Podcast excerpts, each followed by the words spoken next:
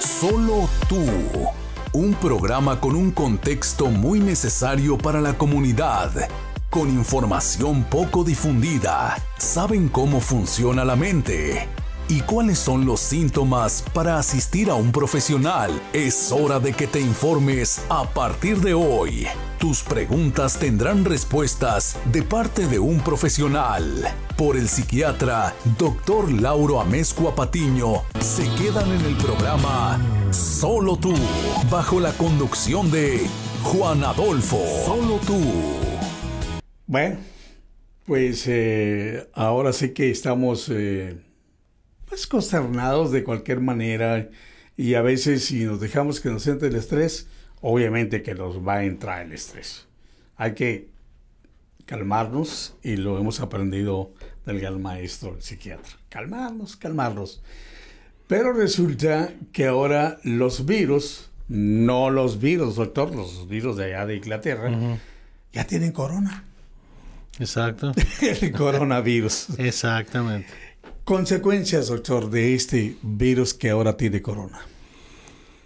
Mira, el- la madre de todas las ansiedades es la incertidumbre. Sí. Entonces, como seres humanos vamos a buscar información para tener un poquito más de certidumbre, ¿no? Para, Sí. para sentirnos que tenemos un poquito de control.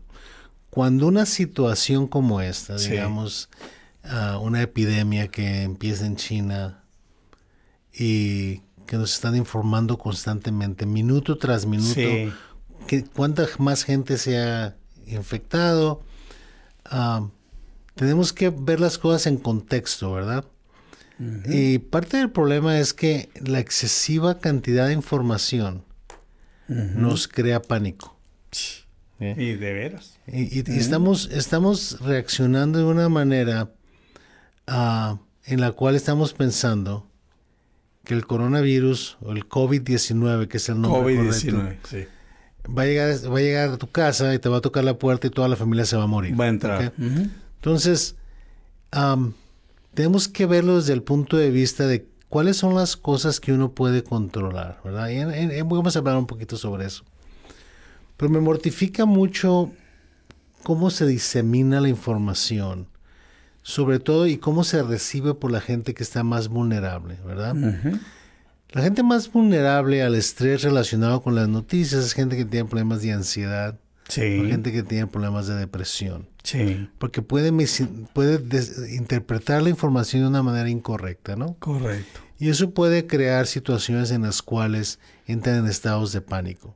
Te platicaba hace rato, esta mañana estaba yo viendo las noticias, trabajando en mi computadora muy temprano en la mañana, y una un personaje conocido de las noticias empieza a hablar ella sobre cómo no debemos de tener pánico por la Sí. información que estamos recibiendo. Claro.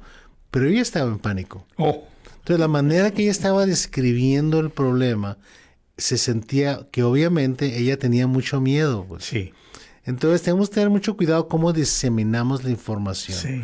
Porque hay información emocional y hay información objetiva, ¿no? Ah, Entonces, sí, importante sí, es qué sabemos y cómo utilizamos lo que sabemos. sí. No cómo nos sentimos por lo que sabemos. Exactamente, no como lo sentimos, ahí lo acabo de decir. Entonces, cuando empezamos a hablar de cómo nos sentimos, entonces ya nos metemos en una camisa de once varas, ¿no? ¿Por qué? Exacto. Porque no podemos buscar una solución para algo que no tiene solución. Sí, exacto. Entonces, tenemos que empezar a pensar, ¿qué sabemos sobre este virus, no? Sí, Sabemos que el virus está principalmente en China, sí, que probablemente 80-90% de todos los casos del mundo están en China, que ha salido de China y que está en otros lugares. Pero la mayoría de los casos, la mayoría de las muertes han sido en China. Ahora, que existe el potencial de que se expanda, ¿verdad? Sí, En el resto del mundo. Pero también tenemos que ver qué es lo que le pasa a la mayoría de la gente que se contamina con esto. Y el 80% de la gente que se, hasta ahorita lo que sabemos, el 80% de la gente va a tener una enfermedad menor. Probablemente tos y un poco de calentura. ok, ¿verdad? Luego el otro 20% van a tener enfermedades más serias y entre más mayor sea la persona, más va a ser el riesgo de morir. Entonces, eso puede, es- eso puede llegar a tener una tendencia muy grande, ¿no? ¿Por qué? Porque haber- puede haber mucha gente infectada. Pero eso no quiere decir que haya mucha gente muerta. El problema en la manera que está presentando es, si te contaminas te mueres. Ese no es el mensaje. Es lo que estamos escuchando, doctor. Exacto. El mensaje debe ser, hay que prevenir que se expanda para que haya menos gente enferma, ya sea con poca enfermedad o con mucha enfermedad. ¿verdad? ¿Por qué? Porque puedes, puede llegar a ser un momento en que si está contaminada 100 millones de gentes, existe la posibilidad de que 2 millones se mueran, ¿verdad? Entonces hay que bajarle al número de, de posibilidades. Y es donde entra lo que nosotros podemos hacer. Sabemos que es un virus, sabemos que viene de China, sabemos que es un coronavirus, que no es un virus nuevo. Mucha gente piensa que es un virus nuevo. Es un virus que estaba primordialmente en animales, que se ha mutado hacia el hombre, ¿verdad? Y está contaminando al hombre ahora. Parece que la mayoría del contacto es por, de persona a persona, ¿no? Se sigue investigando, estamos conociendo cosas nuevas todos los días. Pero también es importante que reconozcamos que hay ciertas cosas que uno puede hacer en cuanto al contacto personal, ¿verdad? Entonces, por ejemplo, si tú tienes que viajar a China, pues no viajes a China, ¿verdad? Espérate No. que haya una solución y más conocimiento sobre esto. Si, tú- si tú estuvieses en un lugar donde sabes que hay gente que tiene, está contaminada con este virus, entonces, pues no estés en contacto con ellos. Si tú no sabes quién tiene, entonces tienes que hacer ciertas cosas que deberíamos de hacer todo el tiempo, ¿eh? que no las hacemos porque se nos olvida. Claro. Hay que lavarse las manos cuando entras al baño. Sí. Hay que hacer lavarte las manos cuando sales del baño. ¿Ok? si, si es una persona que está tosiendo enfrente de ti, pues mantente por lo menos unos seis pies de distancia, ¿no? No le des la mano. No saludes de mano. Nosotros los mexicanos somos muy apapachadores, ¿no? No, Andamos... más- no, con que digamos así, doctor. No, nada, nada, nada. O sea, los, los mexicanos nos gusta andar abrazando y dando y el beso, lo que y tú quieras. otro, sí. Eh, ahorita no. Vamos a hacer una pausa para eso. A lo, a lo mejor después, ¿no? Y luego después, sí. Entonces, eh, hay cosas que uno tiene control, pues ejercita lo que tú tienes control. Si, si, si tú piensas que no es conveniente, ya te dijeron que en tu ciudad está el virus, pues no vayas al cine, pues. No te metes a un lugar cerrado, no te metes a un cajón Sí. donde hay mucha gente, pues. Sí, claro. Entonces, todo ese tipo de detalles son las cosas que uno puede controlar. Claro. Uno no puede controlar el, el- dónde está el virus, uno no puede controlar de dónde vino, uno no puede controlar este cómo lo está manejando otra gente. Tú no puedes controlar lo que tu vecino está haciendo, Claro. pero puedes controlar lo que tú estás haciendo. Lo que yo estoy haciendo. ¿verdad? Ahora, sabemos que en general los coronavirus son virus muy vulnerables al estar fuera del cuerpo humano, ¿no? Ajá. Entonces, si salen del cuerpo y alguien tosió en la mesa, pues hay que ponerle un poquito de cloro, ¿no? O hay que Oh, echarle Lysol o alguna cosa, o alcohol, alguna cosa, porque el, el virus es muy vulnerable a eso, ¿no? Entonces hay que, de nuevo, volvemos a lo mismo, las cosas que uno puede controlar. Claro. Y aceptar las cosas que no puedes que controlar. no puede ¿no? controlar. Exacto. Doctor, los niños eh, que ven, que llegan a ver a, a noticias, están en una situación de, de miedo, no quiero decir de pánico, pero de preocupación. ¿Los niños son vulnerables para este tipo de virus? No, por supuesto. Y, y- y los niños, sobre todo de edades, digamos, de, de 9 a 13, ¿no? Ya están muy metidos ellos en la cuestión de, de comunicación digital, ¿no? Entonces, muchas de las noticias digitales tienen muchas, muchas mentiras, tienen mucho, mucha información que es errónea, ¿no? Sí. Entonces, los niños se confunden. Entonces, si, si los niños tienen miedo y los papás tienen miedo, entonces, ¿quién está a cargo, pues? Exacto. Entonces alguien tiene que decir no, hasta aquí, ¿verdad? Y, y, y, y hemos hablado de eso anteriormente, tener un poquito de control sobre qué es lo que están viendo nuestros hijos. ¿no? Claro. ¿Por qué? Porque como te decía, esta mañana me quedé pensando yo, este, pues estás vendiendo pánico, ¿no? Claro. Estás vendiendo pánico en la televisión. Sí. Y luego se extrapola a situaciones políticas, por ejemplo, ¿no? Ajá. O, o que estos son buenos, aquellos son malos, y estos quieren el coronavirus y estos no. Pues espérate. Sí, sí, sí, sí. Es- sí. Ese es un asunto de salud. Claro. unas, un, un, un bicho que anda suelto. Sí, claro. Que te puede ser que te enfermes, ¿no? Claro. Entonces no, no lo lleves a una situación de, de carácter, digamos, en el cual tú decides eh, los buenos y los malos. No, no juzgues. Escucha, aprende y toma control sobre las cosas que tú puedes manejar, ¿no? ¿Por qué viene de China este coronavirus? Mira, la realidad es que no se sabe exactamente, se, se piensa, porque esos son, esos son virus transicionales, digamos, de animal a hombre, ¿no? Se piensa que es un virus que mutó, que cambió, que estaba primordialmente en animales, ya sea en, en, murciélagos o en víboras. Mm.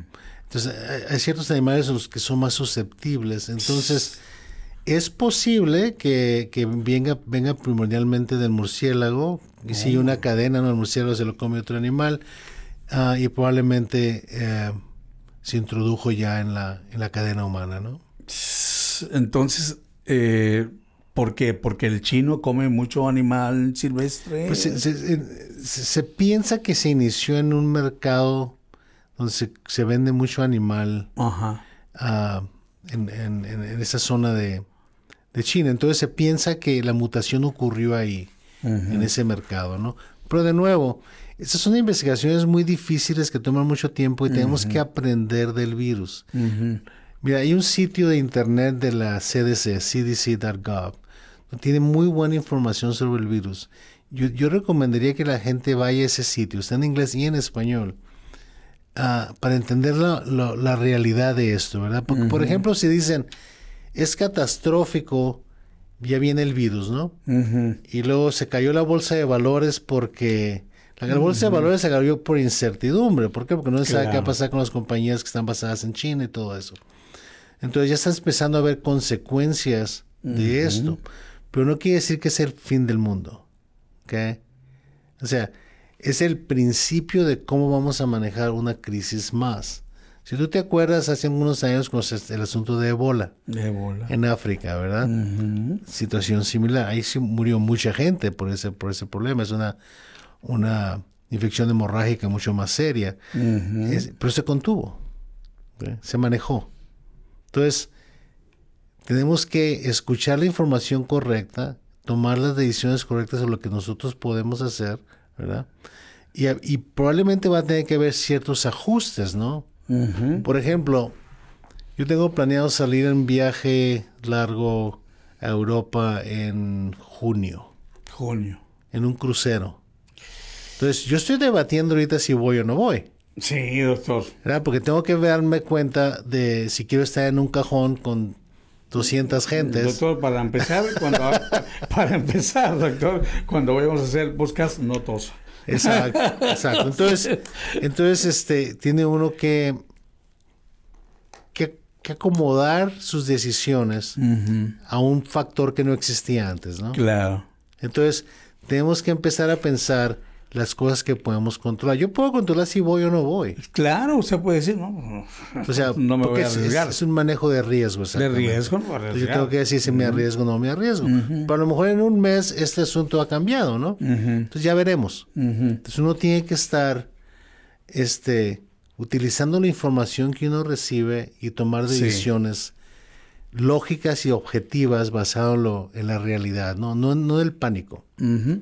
Doctor, eh, se habló ayer en una noticia, ayer o antier, sobre, sobre la vacuna aquí en Estados Unidos que se podría tardar hasta dos meses para poderla tener. Pero de ahí sigue otro procedimiento, ¿eh? Mira, una cosa es desarrollar una vacuna, otra cosa es tenerla disponible al público. Entonces no podemos es decir, ah, pues no pasa nada, en dos meses tengo una vacuna. Ah, no funciona de esa manera. ¿Por qué? Porque si, aunque tuvieran una vacuna o dos o tres, tienen que probarla en animales y luego tienen que probarla en humanos y tienen que seguir la cadena para estar seguros de que la vacuna es segura, ¿no? Claro. O sea, todas las sustancias que vamos a introducir en el cuerpo humano tenemos que saber que no van a hacer daño, ¿no?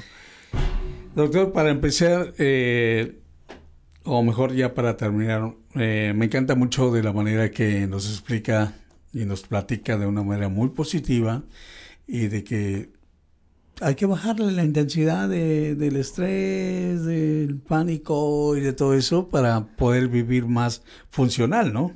No nada más eso, pero el estar en estado de pánico y de estrés por periodos largos causa mucho daño también. Sí, claro. Te causa daño al cuerpo, te causa daño a la mente, te causa daño en la cuestión social. Tanto para hacerlo disfuncional. Exacto, o sea, por ejemplo, si tú tienes depresión y ansiedad y aparte de eso te pongo un pánico sobre, sobre... ahí viene el virus y te va a matar, pues ya es un problema más serio, ¿no? O una persona que está abstemia de alcohol y tiene problemas de ansiedad y se pone más ansioso y empieza a tomar de nuevo, ¿no? Exacto. O sea, hay, hay maneras que la gente disfuncionalmente va a buscar cómo manejar su estrés, ¿no? Eso es lo que admiro mucho de usted y caramba, yo sé que toda la gente que lo, que lo mira piensa lo mismo que yo. Doctor, pues es, es muy interesante saber más de este virus con corona, que yo le digo así, el único virus que yo conozco con, así como la reina Isabel, coronavirus. Exacto. Doctor, su cámara. De nuevo, hay que tomar las cosas con calma, hay que aprender lo más que podamos sobre el virus, hay que tratar de buscar soluciones en las cosas que uno puede controlar y escuchar a las autoridades que saben de esto, ¿no? Ah, no todo lo que oyen en Internet, en WhatsApp, Facebook es cierto. Entonces, escuchen realmente la realidad científica y las opciones para reducir su riesgo, ¿no?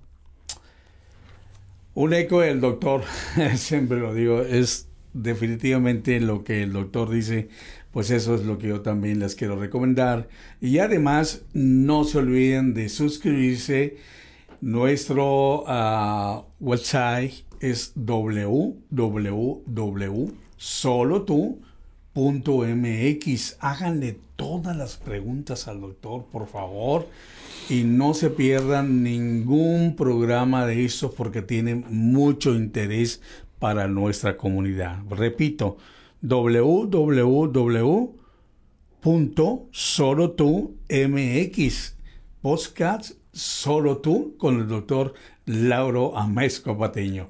Bueno, nos tenemos que retirar, pero pronto estaremos con ustedes. Muchas gracias y gracias al doctor gracias, por, por tenerme aquí en esta charla. mi, trabajo como psiquiatra es como guiar a la persona en una entrevista para yo comunicarme y que se comunique conmigo lo que me quieren decir. Como te decía Juan Adolfo, es importante reconocer que las redes sociales se han convertido en una fuente de ansiedad.